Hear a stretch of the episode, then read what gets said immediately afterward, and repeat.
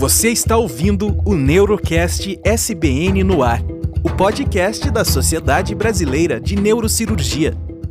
Olá, todos os ouvintes, bem-vindos ao podcast SBN no ar. Eu sou o Dr. Ricardo Lopes, está comigo o professor Gustavo Isolan e hoje temos o prazer de receber no nosso podcast o professor Paulo Niemeyer Filho. O professor Paulo é o diretor do Instituto Estadual do Cérebro. Professor Paulo. Muito obrigado, estou muito honrado de ter sido convidado e de estar aqui conversando com os colegas da, da SPN. Doutor Paulo, o senhor tem uma expressiva representação na neurocirurgia brasileira e mundial, tanto pela técnica cirúrgica quanto pela qualidade dos resultados. Existe algum segredo?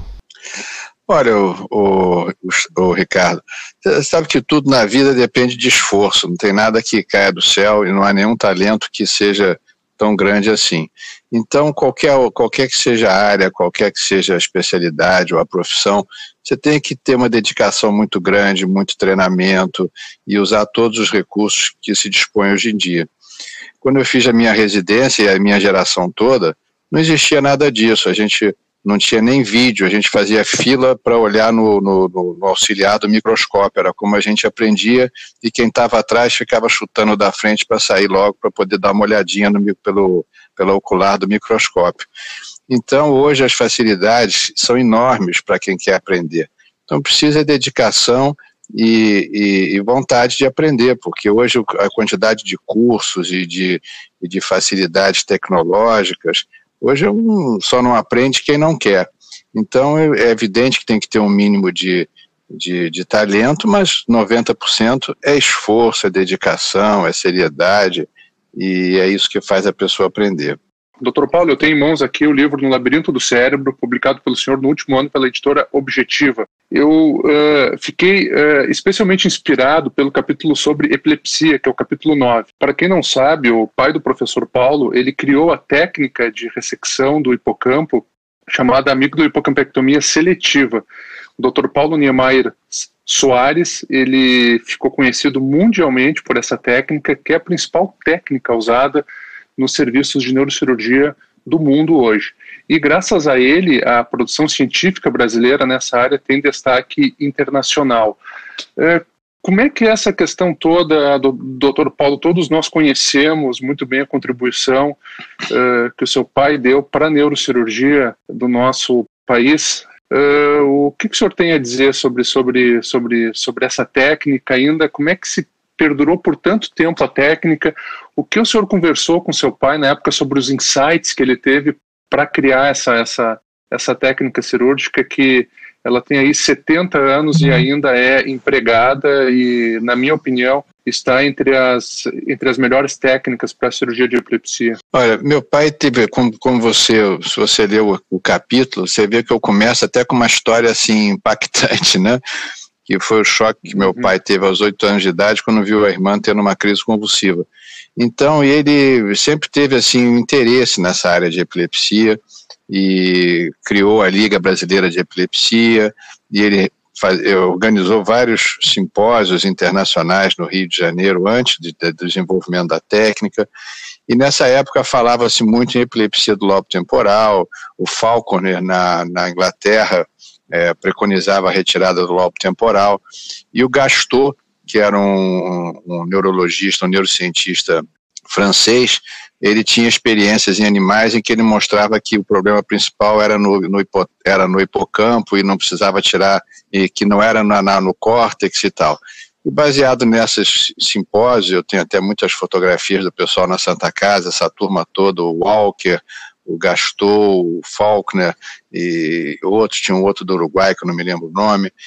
E então ele, ele ficou com essa ideia de que podia tirar só o, só o hipocampo, fez isso em, em, em provocou, fez algumas experiências em gato, aqui no Rio, lá na, já na Casa de Saúde Doutoreiras, e finalmente tinha um serviço muito de eletroencefalo muito bem desenvolvido com elo e belo, e eles faziam um diagnóstico baseado só no eletro, não tinha ressonância, tomografia, nem nada, apenas quando o foco era muito, muito localizado na ponta do, do temporal, eles então, na região anterior do temporal, eles então, ele então começou a fazer a retirada e constatou um resultado é, muito bom.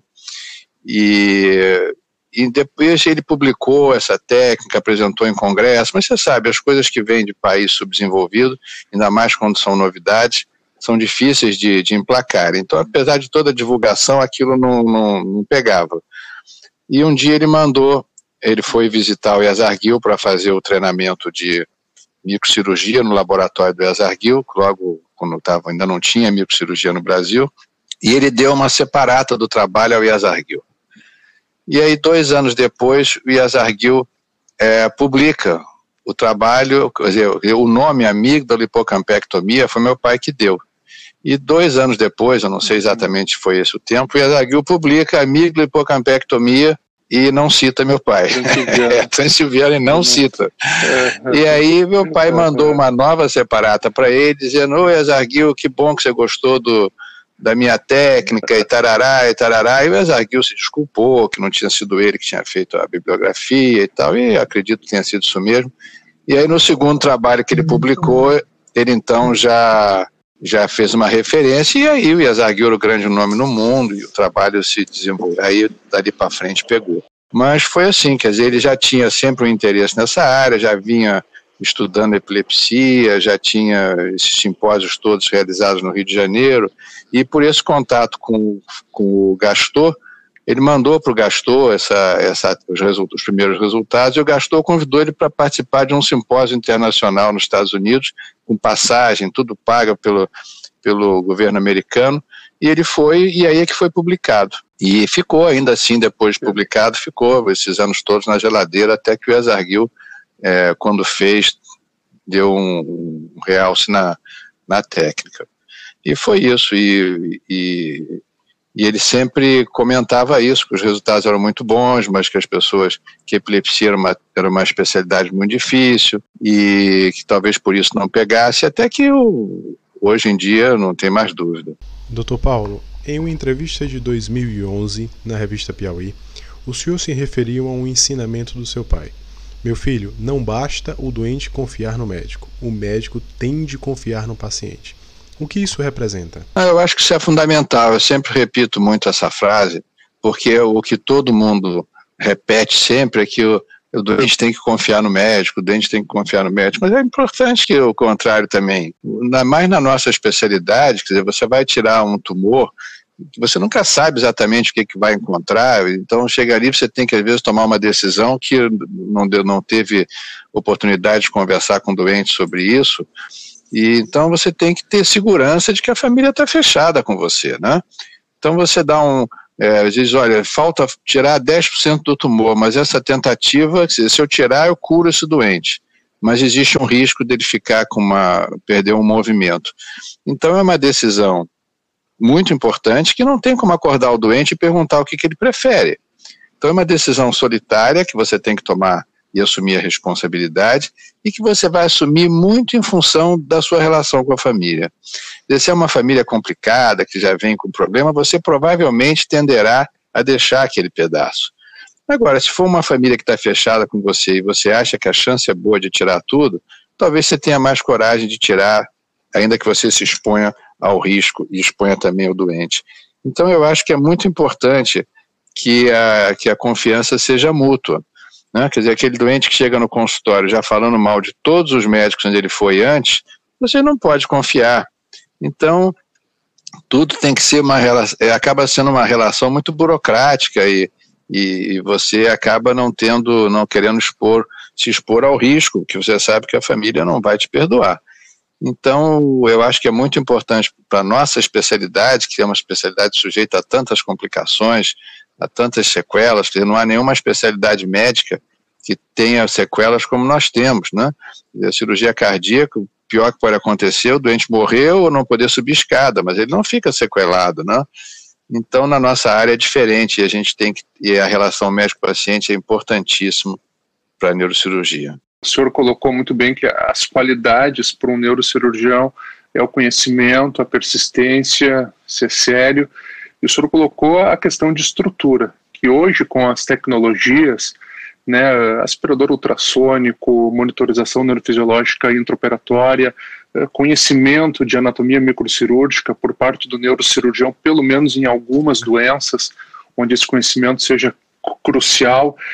E hoje é muito importante para o nosso país uh, termos um local como o Instituto Estadual do Cérebro Paulo Niemeyer.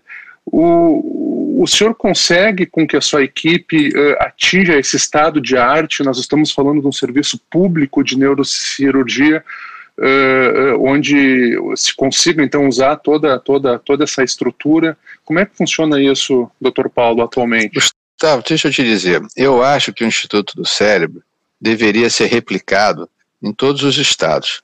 Para a neurocirurgia, em primeiro lugar, é muito importante, quer dizer, você vê que a cirurgia cardíaca ganhou um grande prestígio nacional a partir do momento que foi criado o Instituto do Coração. Até então era uma especialidade como as outras, mas ela se destacou, quer dizer, é importantíssimo que haja uma instituição forte e que valorize a especialidade. A neurocirurgia de, mereceria, merece um, um, um instituto tão grande quanto o Instituto do Coração. E hoje, mais do que nunca, é, a neurocirurgia é de alta complexidade, você não pode ter todos os equipamentos em todos os hospitais. Então, essa ideia de que todos os hospitais têm que ter residente, todos os hospitais têm que ter um penteiro, todos os hospitais, isso é um preço incalculável e impossível e, e contraproducente. Então, o argumento principal de fazer o Instituto Estadual do Cérebro foi concentrar as patologias de alta complexidade num único hospital. Então, nós temos um Gamma Knife, mas nós não podemos ter um Gamma Knife em todos os hospitais. Então, tem que ter um lugar que tenha um Gamma Knife. Nós temos é, quatro salas cirúrgicas com quatro penteiros, mas nós não podemos que todos os hospitais tenham dois, três penteiros. Então, até do ponto de vista econômico, é importante que você concentre a tecnologia num centro de referência, porque é, todo dia você tem novidade, todo dia você tem é, novos equipamentos e você não tem como ficar distribuindo.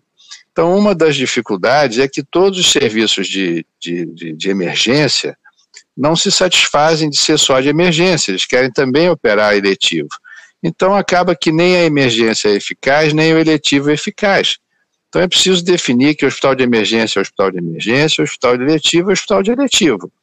Então, lá no estudo do cérebro, nós temos, é, nós estamos fazendo mais de mil cirurgias por ano eletivas, lá não tem coluna, não tem trauma, e, e nós temos só 44 leitos. Todos os 44 leitos são de terapia intensiva. E nós estamos com um prédio pronto agora para inaugurar em breve, nós vamos passar então para 100 leitos, e aí vamos ter enfermarias, tudo normal. E eu acho então que a maneira melhor de você formar e de atender uh, e, e, de, e de ser viável do ponto de vista econômico é ter isso concentrado. Então nós temos lá uma, uma, tudo que existe de moderno, tudo, só não temos o que a Anvisa não permite, e os residentes têm uma oportunidade muito grande, e eu acho que os doentes se beneficiam, porque você tem um, você tem um grupo que só faz tumor, um grupo que só faz vascular, as coisas vão ficando mais especializadas, e, e é um projeto de sucesso, é um projeto que deu certo e que eu acho que todos os estados deveriam ter. E a gestão, uma vez que é feito por OS, geralmente desburocratiza, né? Essas, essas questões todas de de Estado, uh, o senhor acha que tem diferença entre ser OS do que se fosse um hospital regulado pelo Estado, com toda a burocracia, uh, ingerência política que muda a cada quatro anos, né? Bom do município e do Estado, né? Qual é, qual é a sua opinião? Assim, a OS ela faz a diferença nisso ou teria teria algum outro modelo de gestão que o que o é, senhor acha que poderia é, ser tão efetivo quanto? Gustavo, deixa eu te dizer, nada é perfeito, né? Esse sistema de parceria público-privada foi criado para bypassar o Estado, porque é, o Estado, a burocracia e a estabilidade e, e tantas outras coisas que dificultam o andamento, quer dizer, a OS foi criado para tentar exatamente bypassar essas dificuldades todas. Então, lá, quais são as vantagens? Quer dizer, mas também não é perfeito, porque são homens que estão lá. Então, OS que são boas, as OS que não são boas, né? Então, quais são as vantagens que nós temos? Primeiro, é, se alguém não vai, não trabalha, ou está fora do ritmo, não corresponde, a gente manda embora. Não tem estabilidade. O que no é estado, impossível. É, exato. Se fosse um funcionário é, estatutário. Impossível, impossível. Então, impossível, nós temos, por exemplo, os grupos, os grupos são PJs contratadas. Então, a neurocirurgia é, funciona numa PJ que, que eu sou o chefe. Então, se é um neurocirurgião, eu que escolho os neurocirurgiões. Dizer, se ele não está indo bem, ou se ele não está correspondendo, a gente substitui. Então, isso ajuda a manter o nível, ajuda a manter a uhum. seriedade. Entendeu? A seriedade, não que os outros não sejam sérios, uhum. mas você às vezes tem sempre uma ovelha negra que você não pode tirar. E ali a gente não tem essa dificuldade. Depois nós, é, depois nós temos metas. Então, ao contrário do serviço público, que tem a gestão direta, é, nós temos metas do número de cirurgias que temos que fazer por mês, é, o tempo de internação, é, incidência de infecções, de mortalidade. Então, isso é auditado todo mês. Então, se quebra a tomografia, a gente não pode ficar seis meses esperando uma peça porque teve que fazer licitação tem que comprar correndo, senão a gente não cumpre as metas, entendeu? E não cumprindo as metas, tem duas Exato. coisas. Ou o Estado vai te dar menos dinheiro, porque ele te dá aquele X por mesmo, você tem que eh, fazer cumprir aquelas metas com aquele dinheiro. Se ele te dá dinheiro para fazer 100 cirurgias, você fez 50, no mês seguinte ele vai te dar metade ou ele vai trocar o grupo que está lá. Então você. Exato. E o mais interessante, é, não, nesse modelo também você pode, inclusive, aumentar a produtividade e aumentar Isso, o teto exatamente, exatamente, exatamente. Então agora nós vamos é nós vamos ter, nós vamos triplicar o movimento, passando de 44 para 100 leitos. Nós temos quatro salas cirúrgicas que funcionam full time e vamos ter abrir a quinta sala e vamos continuar com 44 leitos de CTI. Uhum. Então é uma rotatividade muito grande, ninguém interna lá para fazer exame. Então o doente tem um meningioma, quer dizer, uma uhum. coisa que não é uma urgência, ele só vai internar quando tiver com hemograma, risco cirúrgico, tudo pronto, senão ele vai fazer ambulatorialmente. Quando já tudo pronto, ele é chamado para internar e para operar no dia seguinte. Então ele já tem uma lista dos doentes que estão prontos e, essa... e a gente escolhe, ó, manda chamar esse, manda chamar. E essa regulação? Isso vem pela regulação, entendeu? Então só vem, as únicas urgências que a gente recebe são os que vêm transferidos de de outros hospitais com hemorragia subaracnoideia, ou um tumor que vai bater em outro hospital uhum. público, entendeu? E nós temos algumas senhas de, com o Estado que, que eles procuram dar preferência ao doente que está ficando cego, está perdendo a visão. Então eles procuram agilizar esses que estão na fila, que estão perdendo a visão, com hipertensão intracraniana. Mas fora isso, ninguém fica lá ocupando leito e, e tudo. Então isso dá muita agilidade ao perfeito. hospital, entendeu? É um modelo interessante agora. Aqui é. as OS têm que ser vigiadas, porque ninguém é santo. Uhum. É, é interessante que é, o hospital se torna completamente SUS e completamente gratuito para a população, só que com a produtividade extremamente elevada e uma é, qualidade Exatamente. Superior. E nós temos aqui gente de todos os grupos. Então nós temos gente que do Fundão, temos gente do Hospital de Bom Sucesso, quer dizer, não é que seja um hospital do meu grupinho, não é isso. Começou assim com o grupo da Santa Casa, quando fechou o serviço da Santa Casa, eu a Santa Casa vinha numa decadência, chegou um ponto que não teve que fechar o serviço de neurocirurgia, porque eles fecharam o CTI, e eu procurei o secretário de saúde, que eu nem conhecia, para comunicar que tinha fechado o serviço da Santa Casa, que era um serviço, não ia fazer falta ao Rio, porque não era um serviço enorme, mas era um serviço de tradição, a maior parte dos neurocirurgiões do Rio tinham passado por lá, eu, foi o lugar, enfim, foi um dos primeiros serviços de neurocirurgia do Estado, e aí uma, um, ele ficou, viu aquilo tudo, e um mês depois ele me chamou e disse, ô Paulo, o que, que você toparia abrir um hospital do cérebro? Eu digo, está fechado. E aí dali para frente foi só é, conversas para ver como é que seria o modelo, como é que seria os... Aí quando definiu-se que ia ter mil cirurgias por ano, eu digo, então não pode ser só um hospital, vamos botar o nome de instituto, porque tem que ter ensino e pesquisa. Você não pode fazer mil cirurgias eletivas por ano e terminar nisso. Você tem que gerar conhecimento, é, treinar jo jovens e, e fazer pesquisa. Trouxe o chefe da pesquisa do Fundão para lá, da Universidade da UFRJ.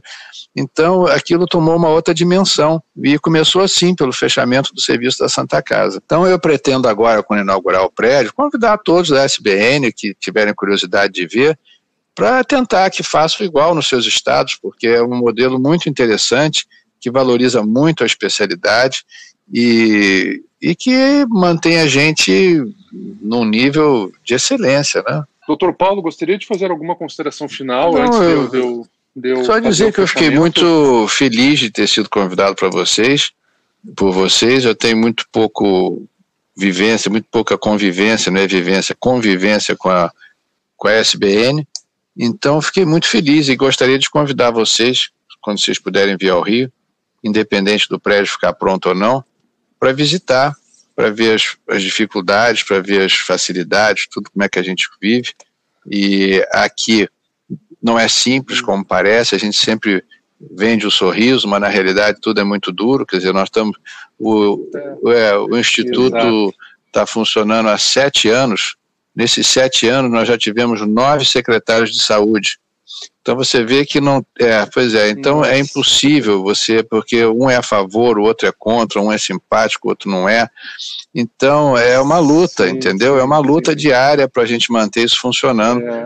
Mas eu acho que é importante vocês divulgarem o trabalho de vocês, porque a única coisa que nos dá força é, é a divulgação é, é eles respeitarem, é, é, são é, é, os resultados, é, é publicar, enfim, mas publicar na mídia, não adianta publicar em revista técnica, porque isso para a secretaria não conta, ainda que a gente tenha, esteja tendo uma, uma produção grande, mas é preciso que a população reconheça o seu trabalho. E isso é que tem feito a gente sobreviver, porque é o bom conceito que você ganha, e, e é isso. Bom, então finalizamos aqui o Neurocast SPN no ar com o Dr. Paulo Niemeyer, o diretor do Instituto Estadual do Cérebro, Paulo Niemeyer. Eh, muito obrigado, doutor Paulo, e tenha um Muito obrigado, dia. eu que agradeço, fiquei muito honrado com esse convite e gostei muito da nossa conversa. Bom dia para vocês também. Você ouviu o Neurocast SBN no ar, o podcast da Sociedade Brasileira de Neurocirurgia. Para saber mais, acesse portalsbn.org.br